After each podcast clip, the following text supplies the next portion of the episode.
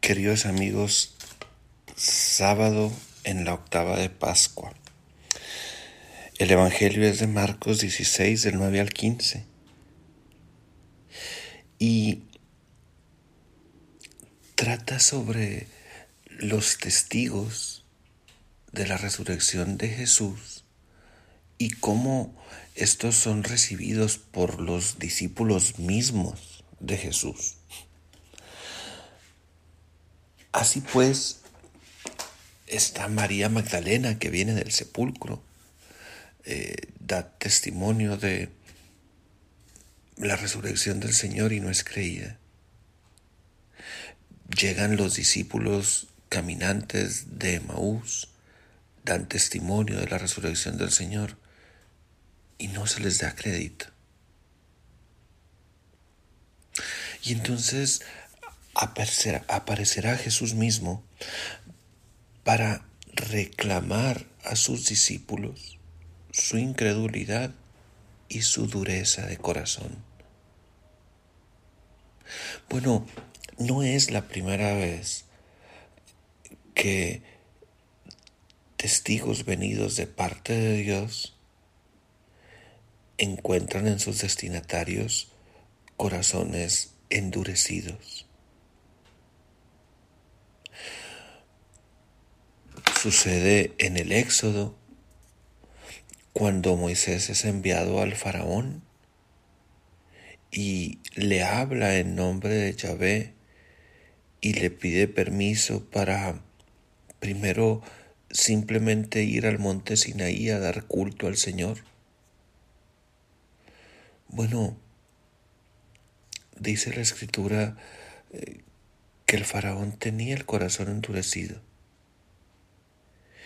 Y así será en otras diversas ocasiones que Moisés lo, lo visita. No, no encontrará acogida eh, la palabra eh, de Dios a través de Moisés en el corazón del faraón. Así sucede eh, con el pueblo de Israel mismo va obrando Dios maravillas para liberarlos de la esclavitud, para abrirles el mar rojo, para darles el maná. Pero llega un punto en el que el pueblo se hastía y no logra ver más la mediación de Moisés como eh, presencia de Dios que camina con ellos. Y entonces eh, reclaman fuertemente. Y la escritura se refiere al pueblo como un pueblo que endureció su corazón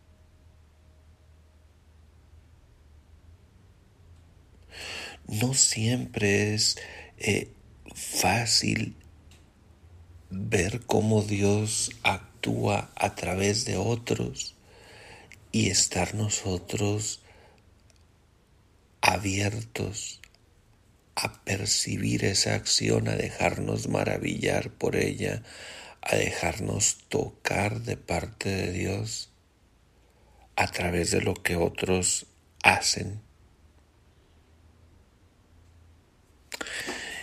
Y, entonces le sucede hoy a los discípulos. Otros dan testimonio de la resurrección,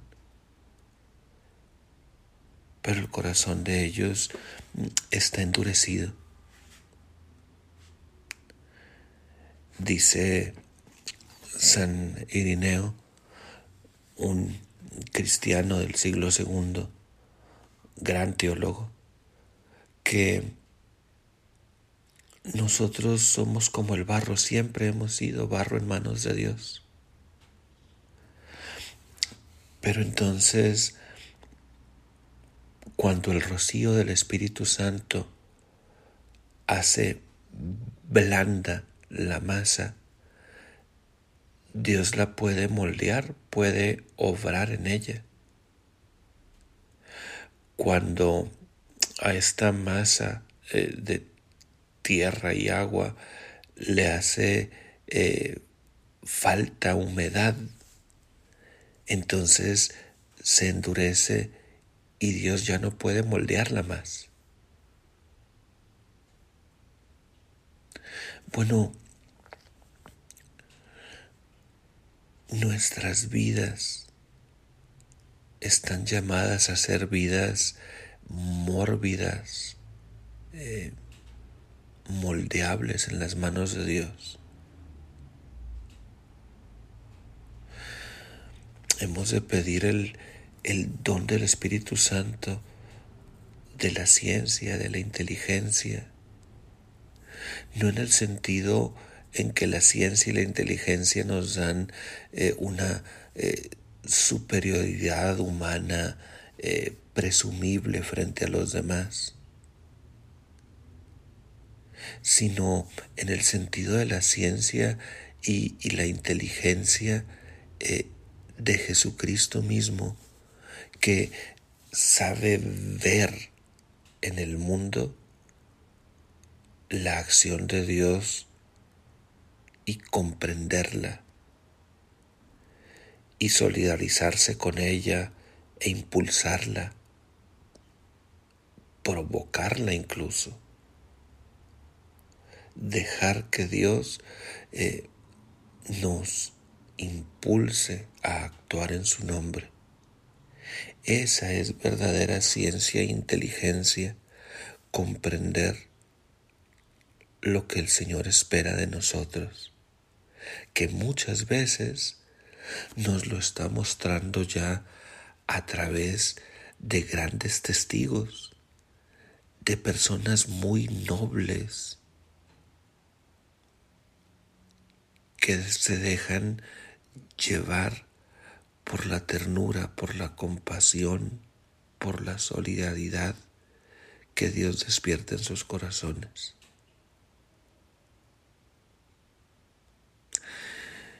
hemos sido de un modo muy interesante solidarios,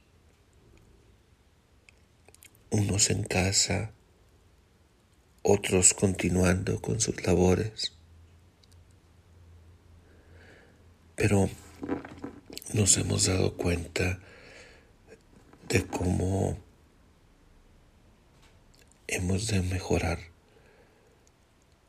nuestra capacidad de entendernos y querernos y preocuparnos unos por otros.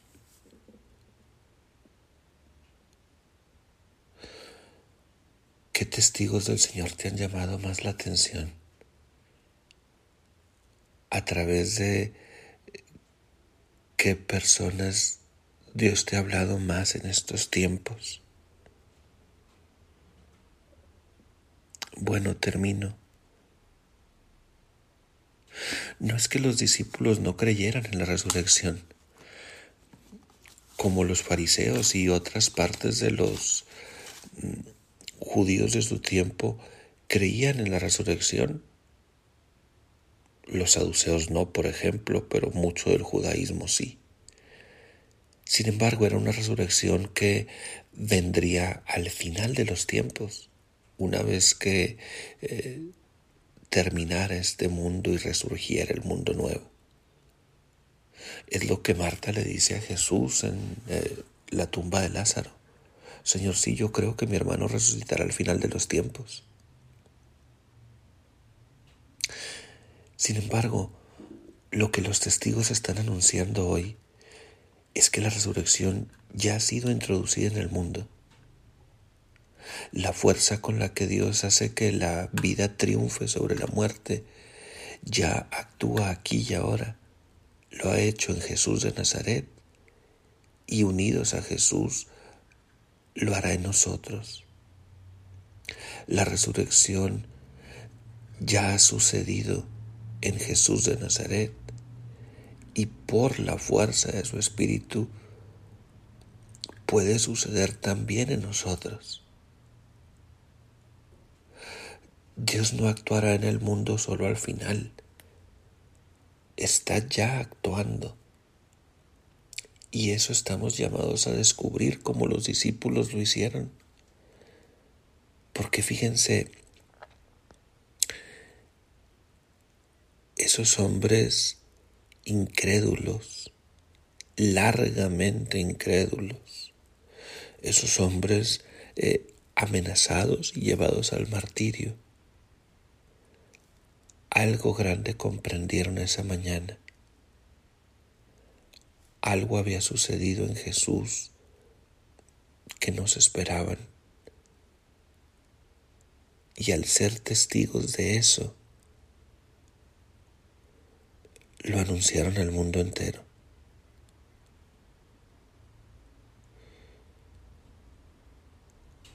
Ciertamente el plan de Dios triunfará al final. Pero no crees que a través de, sus testigos nos está diciendo ya algo aquí y ahora para que su plan se realice ya a partir de hoy. Que el Señor te acompañe.